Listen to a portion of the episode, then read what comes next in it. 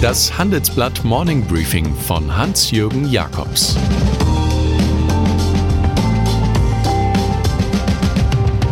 Guten Morgen allerseits.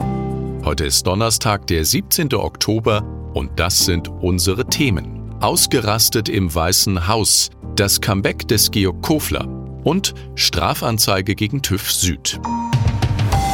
In den USA sind sich Repräsentantenhaus und Senat, also Demokraten und Republikaner, völlig einig. Der von Präsident Donald Trump angeordnete Rückzug der US-Truppen aus Nordsyrien war ein Fehler. Das erklärte die Mehrheit in einer Resolution. Die Aktion hatte den türkischen Vorstoß gegen kurdische Milizen erst möglich gemacht. Anschließend, nach der Resolution, ergoss sich Trumps Wut im Weißen Haus offenbar in eine wüste Schmährede auf die demokratische Repräsentantenhaussprecherin Nancy Pelosi. Sie sei eine drittklassige Politikerin. Trump habe einen Ausraster gehabt, berichten Zeugen. Das scheint öfter vorzukommen. So bearbeitete der US-Präsident seinen türkischen Kollegen Recep Tayyip Erdogan vor dessen Syrien-Invasion brieflich mit den Worten Seien Sie kein harter Junge, seien Sie kein Narr.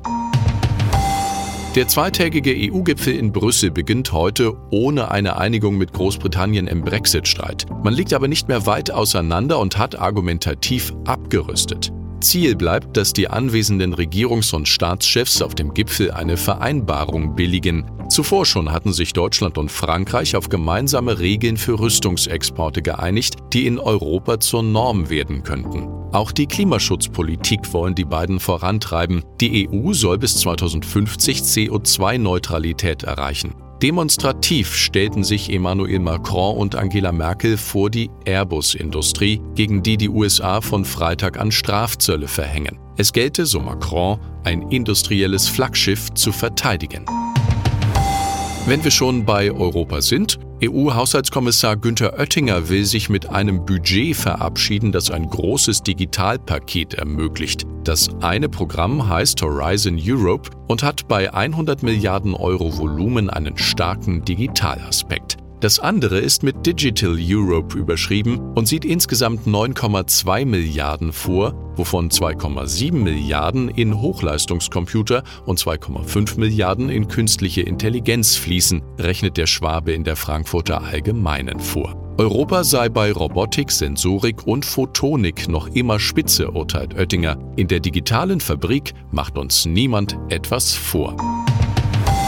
Wenn ich in den letzten Jahren Georg Kofler als Chef von Kofler Energies erlebte, war immer eines zu spüren, die Sehnsucht nach dem Mediengeschäft, aus dem der Sohn eines früh verstorbenen Südtiroler Holzfällers kommt. Jetzt meldet sich der 62-jährige Halssporn als Hauptaktionär und Aufsichtsratschef der Social Jane AG zurück. Die Firma orchestriert Social-Media-Werbekampagnen, peppelt Influencer, schafft Plattformen, organisiert Events. Tausend Blumen blühen, schwärmt Kofler, der das Energiegeschäft verkauft hat und nun das macht, was ihm bei Pro7 und Premiere wie in einer Zaubervorstellung gelungen war: Aktien an die Börse bringen. Zu seinen Blütenträumen im Handelsblatt-Interview gehört im Übrigen die Idee einer Sonderwirtschaftszone für die Start-up-Szene. Was in Macau klappt, kann ja auch in Moabit gelingen.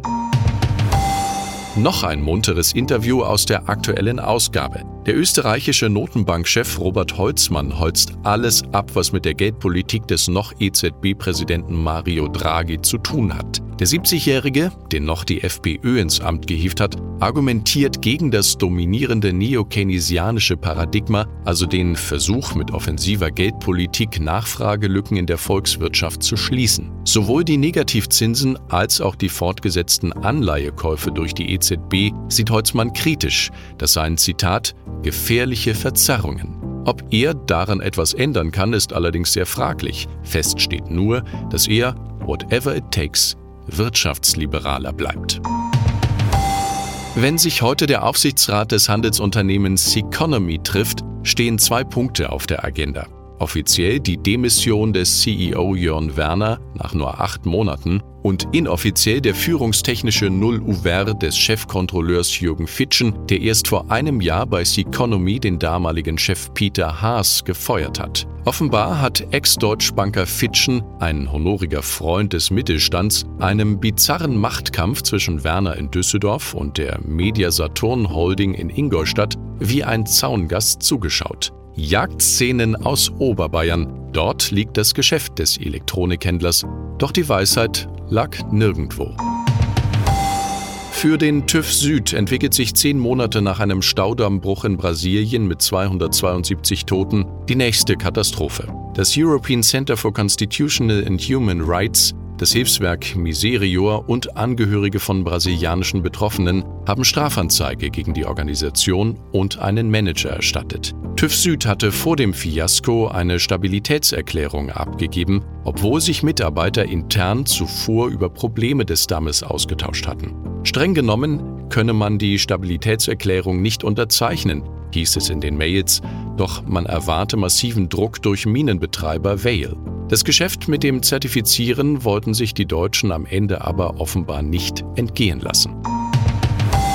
Und dann ist da noch Bernd Lucke, reaktivierter Hamburger Wirtschaftsprofessor und AfD-Gründer, der heute wieder eine Vorlesung zu Makroökonomik 2 zu halten versuchen wird. Gestern scheiterte er damit unter Tumulten, Handgreiflichkeiten und Nazischweinpöbeleien. Lucke habe die rechtsextremen Strömungen in der AfD zu lange toleriert, kritisiert der Asta. Ein Brandstifter wie er sollte nicht ohne weiteres in den Elfenbeinturm der Universität zurückkehren dürfen.